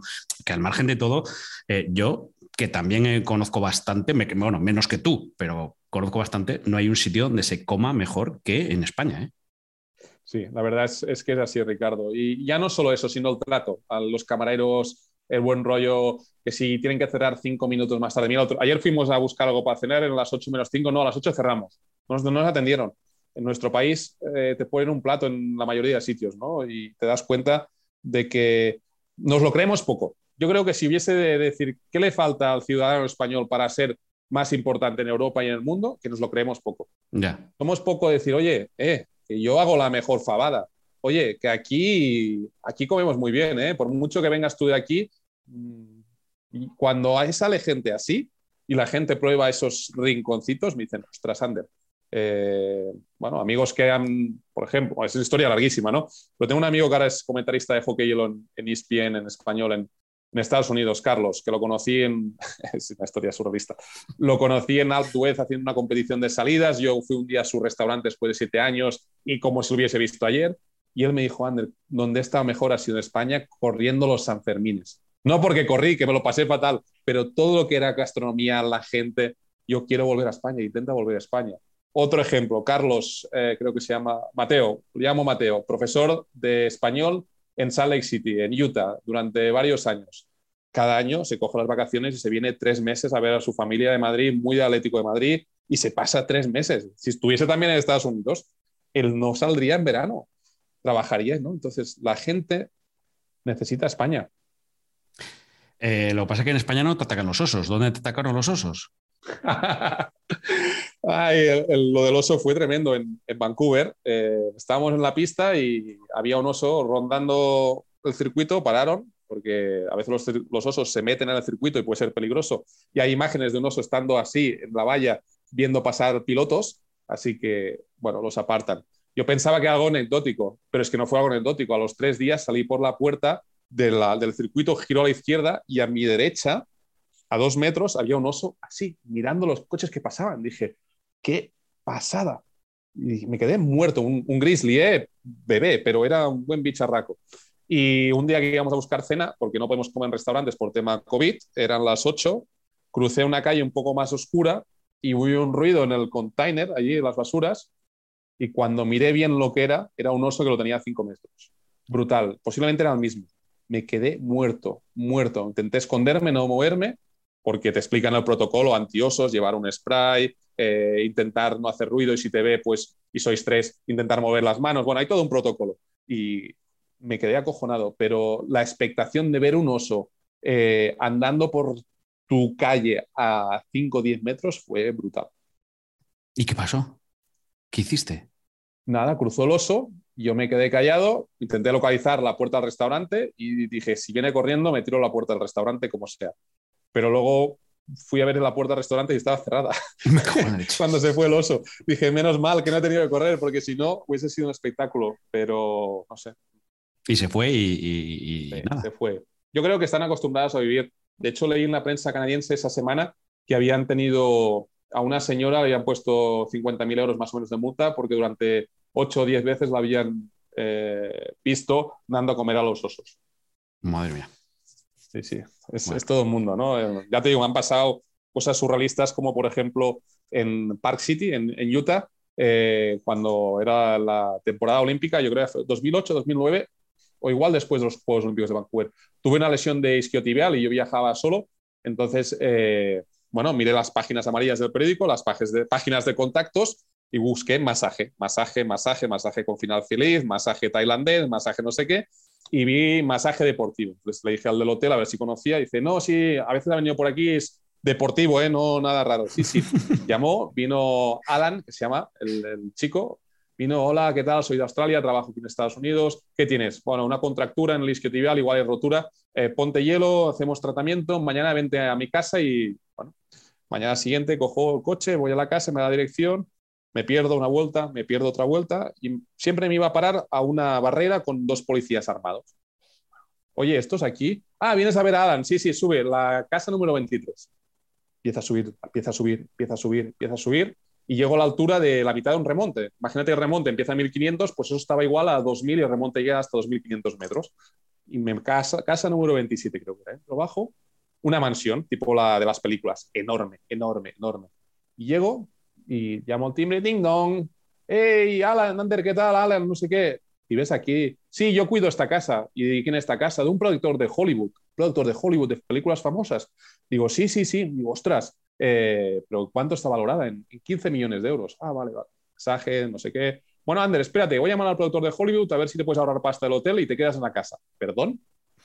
No estaba reaccionando, está llamando, me pasa al productor de Hollywood hola, soy Ander, eh, sí, estoy preparando los Juegos Olímpicos. Eh, ¿Quieres quedarte? ¿Cómo que si me quiero quedar? Sí, coge cualquier habitación menos la nuestra y te quedas. Ah, pues eh, muchas gracias, pero yo no tengo, no, no, para mí es un honor ayudar a los deportistas. Pues durante una semana estuve viviendo en una casa de 14 millones de euros de un productor de Hollywood que tenía cine, tenía jacuzzi y, tenía todo, ¿no? Así que también pasan cosas bonitas. ¿Se puede decir el nombre? ¿Es conocido para el gran público? Em, tendría que buscarte el nombre, ya falleció. Em, tiene una película muy conocida, em, ¿cómo se llama? Algo de, una boda.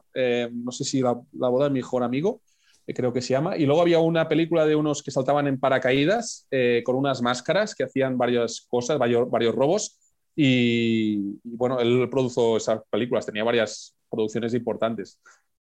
Estoy buscando aquí en eh, producción La boda de mi mejor amigo Jerry Zucker. Bueno, no me acuerdo el nombre, podría ser. Esto fue en 2009, 2010. Luego la casa al lado estaba Will Smith, esas navidades. O las navidades había hasta Will Smith pasando y me quedé alucinado. De hecho, nunca había visto esto. Los últimos 100 metros, 200 metros de la carretera principal a la casa tenían calefacción para fundir la nieve. Y es todo nieve menos la entrada a la casa. Y la parte de atrás conectaba con el telesilla. Tenía un telesilla particular para subir a, a la estación de esquí. Es decir, bueno, te pasan cosas surrealistas y te encuentras gente maravillosa porque este hombre podía haber hecho el masaje y no, pero cuando entendió mi situación, eh, que había inundado el, cuarto de baño el, día anterior porque se estropeó la cadena y me fui a hacer una llamada y cuando acabé la llamada salía el agua al piso abajo, hasta ostras, va, vente y, y, bueno, siempre hay buena gente que te encuentras por Oye, no, llevamos ya una hora y no, hemos hablado de tu, de tu, condición de perico, porque si algo de lo que presumes es de, llevarlo en el corazón, de llevarlo en el mono, de llevar a todos los sitios el, escudo del español. Y no es fácil ser del español en Barcelona, lo digo porque lo normal es, ser del Barça, pero claro, esa minoría, eh, tú además eres activista, diría yo, casi. Bueno, no sé, tenías que responder tú, Ricardo, porque yo desde dentro no soy muy neutro. tú que has visto mucho los partidos. No, no, pero te digo, no hemos hablado de fútbol y tú además comentas los partidos. Bueno, claro, ya hemos hablado de Edu García, que este año ha vuelto a, Onda Cero, a Radio Estadio, que fíjate, es cuando lo conocí yo, estando eh, yo en Onda Cero en Gijón y él estando en Onda Cero en, Madrid. De ahí trabamos una, amistad maravillosa porque lo quiero como, como si fuese mi hermano. Eh, y, cada vez que puedes, ¿cómo, ¿cómo haces para comentar los partidos del, del español? ¿Avisas? ¿No estoy fuera? A pesar de estar fuera, ¿lo ves por la tele? Mira, Valentín Martín es aquí el ángel otro de otro Edu y es el que hace que todo funcione, así que un abrazo enorme también para él. Eh, bueno, hablamos a principio de temporada y yo le dije que viajaba, entonces me puse las pilas viendo dónde se daba el fútbol en cada país y voy comprando los packs en cada país, en Estados Unidos, en Canadá. entonces busco una persona, porque yo no puedo comprar porque tengo tarjeta Visa española. Entonces busco a alguien en Canadá, pues me dice, oye, cómprate el, la aplicación eh, durante un mes para que yo pueda dar los partidos. ¿Qué son? Eh, pues no sé, en Canadá que no me costó 10 euros ver el español durante un mes, eh, o la liga, mejor dicho. En Estados Unidos también un compañero pues tenía la suscripción y pude ver el, partido. Y entonces voy buscando un poco en qué país, pues cómo, cómo ver las cosas. El problema es un poco más el, el horario, ¿no? Porque recuerdo en Canadá un día a las 7 de la mañana, otro día a las 12 y si no hay entreno, los hago todos. De hecho, hasta diciembre no había fallado ninguno. Luego ya el español empezó a jugar los lunes y los viernes y ya, ya más complicado. ahí ya no hay fútbol en, la radio. es, lo, que tiene estar haciendo buena temporada con Vicente Moreno. Bueno, buena temporada. Yo, esta temporada, ok, regular. Eh, buena temporada en el sentido de que sí, que posiblemente no vas a bajar, pero si el español como institución quiere luchar por estar en Europa, yo creo que hay que exigirlo un poco más. Al final, tú, puedes, llegar o no llegar, Ricardo, pero yo creo que la exigencia tiene que estar ahí. Yo no creo en, eso que dicen los jugadores, ¿no? O el club. El objetivo es no descender. Bueno, sí, primero no descendes y luego luchas por Europa, pero yo creo que hay que ser ambicioso. El español tiene una plantilla que por poco que haga bien las cosas y con los números que lleva en casa, eh, podría estar luchando por, por, la Europa League. Yo creo que este año Europa League, entre comillas, a día de hoy me parece barata, eh, sinceramente veremos cómo acaba la temporada. Igual que el descenso, creo que el Cádiz lo tiene ya bastante complicado, pero no sé, me cuesta entender esa actitud del español de decir, no, es una buena temporada porque no vamos a bajar. Estoy cansado ya de ese discurso. Si el equipo tiene 50 lesiones y no puede, te lo compro. Pero el equipo no ha tenido casi lesiones. El tema COVID ha pasado bastante desapercibido. Eh, Raúl de Tomás no se ha perdido casi ningún partido. Estamos a, punto de jugar contra el Mallorca un partido clave en, la Copa. Eh, bueno, ¿por qué no exigimos un poco más? Que no se consigue, no pasa nada, pero creo que ese punto de exigencia es el que le falta al club. Bueno, yo creo que eso pasa en todos los equipos, ¿no? O sea, entre luchar por el descenso, meterte en Europa, hay como una brecha importante y, los, el fútbol en general, ¿no? ¿no? Estamos hablando de un deporte donde hablar de objetivos ambiciosos luego es como, es que dijiste que, ya, bueno, o no ha salido tal. Y yo noto que en el fútbol sí que es verdad que eso cuesta más, ser ambicioso. Vamos a, un objetivo muy realista y luego ya veremos. Bueno, y si lo dices y no consigues, ¿qué pasa? ¿Te van a echar? No, no pasa nada, no lo he conseguido por esto y por esto y por esto. Y a la siguiente temporada lo intentaremos. Es que cuanto más sincero seas, creo que mejor conectas con, con los aficionados. Y ahora vimos, para mí, una de las crisis más importantes del fútbol, que es cómo, cómo está el aficionado de a pie, ¿no? Cómo vive la relación aficionado-club. Hay clubes que lo llevan mejor, otros peores, pero la mejor manera de volver a conectar con esos aficionados, que se han perdido muchos por la pandemia, que los clubes sean hermetizados. Ah, perfecto. Eh, ostras, yo creo que empieza por la sinceridad y por explicar las cosas. Y el aficionado entiende, porque son gente normal, que a veces las cosas no se consiguen. Si tú dices que vas a luchar por Europa, lo intentas. Y si no sale, pues no ha salido por esto, por esto y por esto. Y eso no significa que seas mal entrenador, es que no ha salido. Hay que mejorar y hay que continuar aprendiendo. Entonces, mm, no sé, estoy un poco cansado de los tópicos y del, mensaje estándar. Eh, bueno, y hay cosas pues, que aún no han cambiado, ¿no? El mejor jugador de fútbol, eh, pues muchos rehuyen de hablar de la psicología, muchos eh, les cuesta reconocer pues, que han ido a un, a un coach o a un psicólogo a trabajar pues, la presión o a trabajar el estrés precompetición. Y yo creo que hay que ir normalizando y cuanto mejor o mayor abramos las puertas del fútbol, mejor para la sociedad, porque si sale uno de los líderes de la selección española diciendo que trabaja con un psicólogo porque se pone nervioso o porque eh, le cuesta gestionar la presión, eso ayudará a que la sociedad entienda de que hay que ir a esos profesionales, ¿no? Entonces, eh, creo que aún el fútbol tiene que dar pasos para poder ayudar a la sociedad y empieza a nivel de español, pues siendo sinceros con, la forma de hacer las cosas y de conseguir los objetivos. ¿tú, tú, tú ves que en tu deporte das por supuesto, o, bueno, en tu deporte y en muchos deportes, pero que muchas de tus pautas que las consideras como necesarias, como imprescindibles, como una rutina y que nadie ve con malos ojos, sino todos con buenos ojos en forma de, preparación, que en el fútbol no se da, ahí sí que hay muchos tópicos, hay muchos tabús, no, no, no decir esto, no hablar de esto, no, no, que no se sepa esto, que, que no se vean broncas, no sé, por ejemplo, en el baloncesto es muy habitual ver a un entrenador pegar una bronca en un descanso tremenda y no pasa nada. En el fútbol es como que no te vean, que no sé qué, me tapo la mano, que no. Eh, ¿Tú, ves muchas diferencias en, cómo se le trata al fútbol o cómo es la preparación en el fútbol y cómo es tu preparación como deportista de élite? Muchísimas, muchísimas. Pero ya no solo, a ver, la preparación, eh, te podría explicar mil anécdotas porque yo coincidí con Pochettino y con Jesús Pérez cuando estaba en español y afortunadamente el español en ese momento me dejó utilizar el gimnasio eh, porque tenía una máquina que iba muy bien para esquitriviales y compartimos información de cómo trabajábamos el tren inferior, ¿no? Y cuando ves gente como Jesús Pérez y Pochettino abiertos a escuchar a un deportista que es que no es nadie, que hay unos Juegos Olímpicos, pero no es nadie, y cómo trabaja, te das cuenta de que hay gente que sí, ¿no? O en el caso de Monchi, que lo tenía en el máster de dirección de fútbol, pues lo que explica eh, cómo trabaja, hay sitios que sí, ¿no? Pero hay otros que hasta hace dos días, por ejemplo, Sergi Darder reconoció que gracias al trabajo mental que había hecho había mejorado mucho su fútbol, ¿no?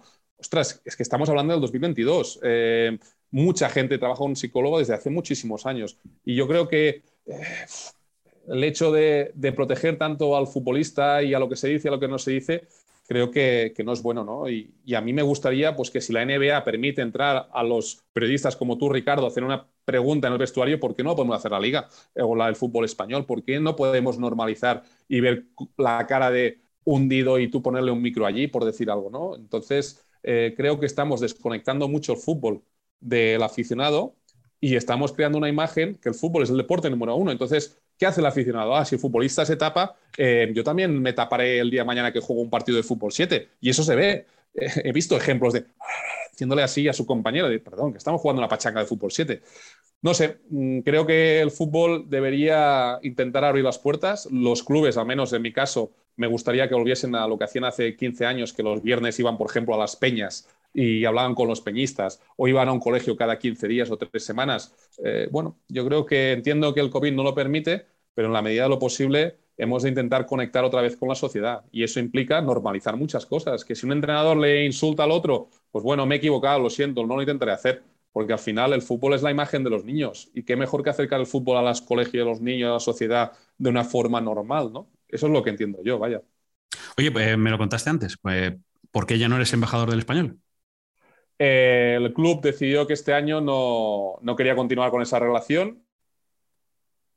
Pues fue bastante sorprendente porque en su momento hablé con el presidente Jeng Chanchen y le dije que el objetivo era llevar los colores del español como embajador a los Juegos Olímpicos y por decisiones personales del club no, no han querido eh, continuar la relación y la relación consistía en en pagar la cuota de club a la Federación Catalana y pagar la licencia. Es decir, que cuando estamos hablando de 600 euros al año, 800 eh, euros al año, y no han querido pagar ese dinero. Así que, bueno, un poco decepcionado porque me hubiese gustado, no sé si va a ser mi última temporada, va a ser mañana mi última Copa del Mundo, no sé qué sucederá después porque aún no, no lo he hablado con mi gente, pero me hubiese gustado pues, poder llevar los colores del español oficialmente eh, hasta la última carrera de este ciclo olímpico. ¿No te han dado más explicación? A la explicación que tuve después de tres reuniones, que era un tema económico, que el, club no quería pagar y que lo pagase yo. Y yo dije que yo no quería pagar eso porque el Campeonato Español lo había pagado yo, eh, la Copa de España la había pagado yo, cuando eso es una competición de clubes. De hecho, creamos la primera Copa de España, el primer Campeonato de España de Skeleton, donde participaron varios deportistas y como vas como club, no como equipo nacional, corresponde al club. Eh, esos 3.000 o 4.000 euros los pagué yo de mi bolsillo dije que ya no, no me parecía correcto que este año encima me exigieran pagar la cuota de club y la licencia y el seguro. Entonces me dijeron, pues bueno, si no quieres pagarlo, Ander, eh, aquí acaba la, la, colaboración. Y dije, pues nada, muchas gracias. Bueno, a ver si alguien cambia de opinión, porque estamos hablando de, un tipo que lleva la bandera del español y el escudo español a todos los sitios. no pasa nada, Ricardo. Es decir, es parte de la vida, eh, el club lo quiere así, eso no, no, significa que deje de ser del español ni que vaya a rajar más ni que hable mal de uno de otro. Ellos creen que el camino es ese y yo creo que es erróneo porque, vuelvo a lo de antes, ¿eh? creo que cada vez más, por ejemplo, el español a nivel social está desconectando de lo que era el español hace 10 años. Es decir, no estoy pidiendo cosas que sean diferentes. Y tuve la suerte de estar en un acto de Chris Cáncer con Edu y la Fundación Atlético de Madrid, me explicaron lo que hacían y yo pensé, si el Atlético de Madrid con su fundación hace esto, ¿por qué el español no puede hacerlo? ¿no? Igual lo que tiene que hacer la liga con la fundación es crear un, un grupo de trabajo o, exigir pues, una serie de condiciones para que las fundaciones pues, eh, trabajen todos la sociedad de una manera igual. ¿no? Que no veamos al Atlético de Madrid haciendo 3.000 cosas y veamos otros clubes que solo hacen 4 o 5. Porque al final el fútbol es una herramienta mágica para nuestra sociedad y, y ojalá que esto continúe siendo así y sea muy útil.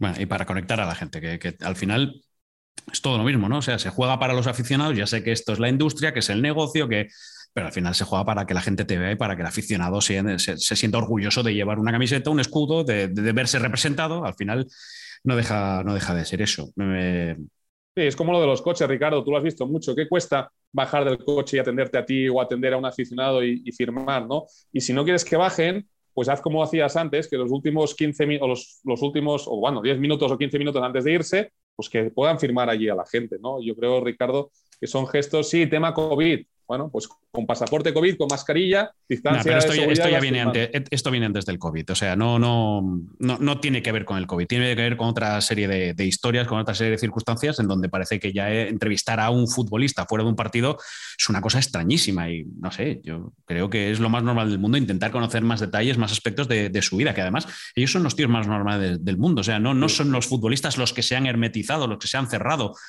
es un poco todo lo que hay alrededor de, los clubes o de los futbolistas los que a veces impiden entrar y yo creo que eso, no, eso al final no, no les beneficia. no, no, porque los aíslan, eh, ya no puedes crear los mitos. Al final es un tema también de marketing. Es decir, si yo tengo a Raúl de Tomás y Raúl de Tomás se relaciona más con la gente, la gente querrá comprar la camiseta de Raúl de Tomás. Si fulanito eh, va a un colegio, esos chavales dirán a su padre y a su madre, oye, yo quiero ir a ver el español porque ha venido ese jugador a verme. Es decir, ya no es lo que puedes hacer tú por la sociedad y les puedes contar a esos chavales en un colegio, es que la gente querrá ir a ver a ese equipo. Entonces, eh, son, estrategias de marketing que, son humanas, es decir, mejor marketing que hay, desde mi punto de vista, es el que toca el corazón, es la parte humana. Entonces, eh, ¿por qué no podemos buscar esa parte más humana en, los clubes? ¿no? Y bueno, clubes pues, pues como el Bilbao o, o, el Gijón, no sé, pero eh, no, no, no, lo llames, no lo llames Gijón, lo llames Bilbao, que nos matan, Sporting, perdón, perdón, eso, perdón. Eso, eso, eso. Leti de Bilbao, Sporting, bueno, ha salido el nombre. sí, sí, sí. No, no, ya te he entendido. No, pero tiene que ver con, con, a veces, y eso sí que lo veo en el mundo del fútbol, como el miedo a reconocer un error. Y, y el futbolista es el primero que a veces coge, levanta la mano y me he equivocado yo. Eh, no sé, es como intentar aislarlo aquí yo creo que todo el mundo se equivoca y todo, no sé, tiene, yo creo que tiene que ver también un, poco con eso, con la imagen y el mensaje que se quiere construir en torno a, un equipo después de un partido, no sé, creo que tiene que ver un poco con eso, pero bueno, eh, vamos terminando, me quedan muy poquitas cosas ya que preguntarte, pero esta me interesa, esta me interesa. A ver. ¿Vas a ir a Turquía? ¿A Turquía? ¿Qué hay en Turquía? He estado en Turquía. Con la Liga, además con la Liga Sports creo que estuve en Turquía. No, es que tú ves en el aeropuerto de Turquía y van todos que si el pelo, que si esto, que si el otro, tal. ¿Tú vas a ir a Turquía? No. Nah, a estas alturas. no tengo la pasta ni la necesidad de, de, ahí, Ricardo. Yo no. Soy feliz así. me han hecho así, mis genes son así y quien, me, quien le guste bien y a quien no, pues también no pasa El siguiente paso es ya pasarte la cuchilla, dejarte aquí al 1 o al 0. Sí, sí, normalmente lo hago el 1, pero es que no he tenido Yo tiempo que Bueno, porque vas con el casco. Si fuese con el casco, sin, sin, casco, esto sería eh, más aerodinámico. Lo que pasa es que tírate tú de cabeza y sin casco, ¿eh? Vete a saber cómo quedas. No, no, es una de las pesadillas que tienes a veces, que se te salta el, el casco bajando a 140 kilómetros por hora. 140. Sí. tú piensas que si mañana estaremos si yo voy a 137 y 140 mañana. Pues, pues, bueno, tú piensas que yo si me pongo a 137 me multa la DGT, o sea, tiene tela. Es que 130 y vais encima de un trineo que, ¿cómo es el trineo del tamaño? A ver, ¿te lo puedo enseñar? Sí, sí, sí, muévelo, muévelo. Tengo ahí. Preparando.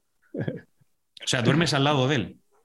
Bueno, ahora sí, cuando empecé no, porque como no tenía entrenador, estuve con un país que me adoptaron y en una carrera clave, porque les estaba ganando, me manipularon el trineo. Y cuando llegué a la pista, eh, se cayeron las cuchillas y el trineo. Y, ah, las cuchillas del trineo y la tuerca. Y dije que a partir de ahora nunca más dejo el trineo en la misma sala que otras personas.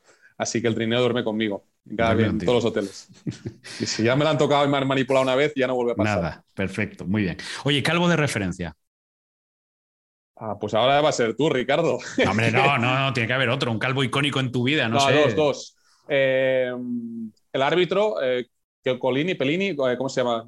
Pierluigi Colina. Colina. Y el jugador del Cádiz, Erticia, ¿era? Erticia y del Tenerife, sí, sí, sí. sí, y del Tenerife. Y luego en el mundo de la tele, y que le envío un enorme abrazo, me ha salido el nombre, Resines, el de los. Antonio Resines, sí, sí, sí, sí. Mira, tengo pendiente a ver si se pasa por aquí. Son los tres Mira que si se pasa por aquí. Sí. ¿Ha pasado por aquí? No, no, no ha pasado, no ha pasado, todavía no. Estaba ahí. ¿Sabes lo que pasa? Que es muy amigo de Julio Maldonado, de Maldini.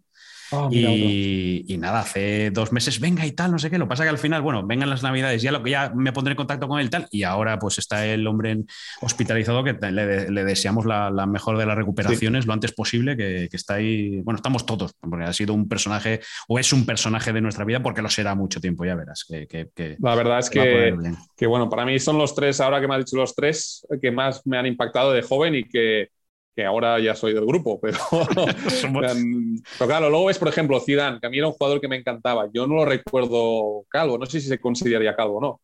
No, yo creo que a lo mejor sí. ¿eh? Yo, ya cuando llega al Madrid, ya esto, la, la, coronilla, las entradas, una, eh, calva peculiar. Melena la que envidiamos. De mi pareja, Irina. tiene un pelo que dices, joder, Irina, se lo, con cualquier agua es, es, es, es fuerte, vital. Es, además, ella ha hecho una natación sincronizada, es plata olímpica, es decir, que la crack deportiva en casa es ella, ¿no? Y, y, ahora como entrada también está haciendo buenos resultados. Y claro, cada vez que me habla, hostia, voy a la peluquería o no sé qué, yo pienso, joder, macho, ojalá tuviese tu pelo. Eh, cualquier agua que hace multiplica por tres el, el impacto, ¿no? Es como, como las películas de Son Goku, que sale en el fuego esto, pues el pelo parece que, tenga fuego. Y las cosas que me dices, déjame un poco, a ver si me pongo. Oye, ¿quién está en esa filia, eh, en esa línea delgada roja? Que es que además es súper fina. De, Oye, tío, rápate ya. Como cuando me decías antes al principio, si cuando me he llamado ya me he dado cuenta que eras calvo, pero yo, mm, eh, tú ya te da claridad bastante, pero ¿quién está en esa línea de, tío, pásate la maquinilla que, que vas a estar mejor? Bueno, yo, ya lo sabes. Creo que estoy. Ahí tú ya estás que hacerlo, pero. Eh, uf, no sé. Eh, aquí sí que me cogen en fuera de juego. Podría hablar con gente del mundo del esqueleto, aunque no conocéis, pero del mundo del fútbol. Eh, da igual, ¿eh? da igual que sea un amigo tuyo que no se conozca, que le llegue el mensaje. Sí, un, par, un par, de compañeros de Skeleton que he estado tentada de decirle, oye, si te cortas, el mechón este quedará mejor. Sí, ¿no? Puedes decir el nombre, no pasa nada. ¿eh? No, no, no, lo guardo, lo guardo. Aún lo va a ver y luego le corta las narices. Oye, te tengo que enseñar una cosa porque ya es. Em, bueno, nada, todo el mundo que pasa por aquí ya sabes cuál es el, regalo que, te prepara Rafa, el caricaturista. Es un crack.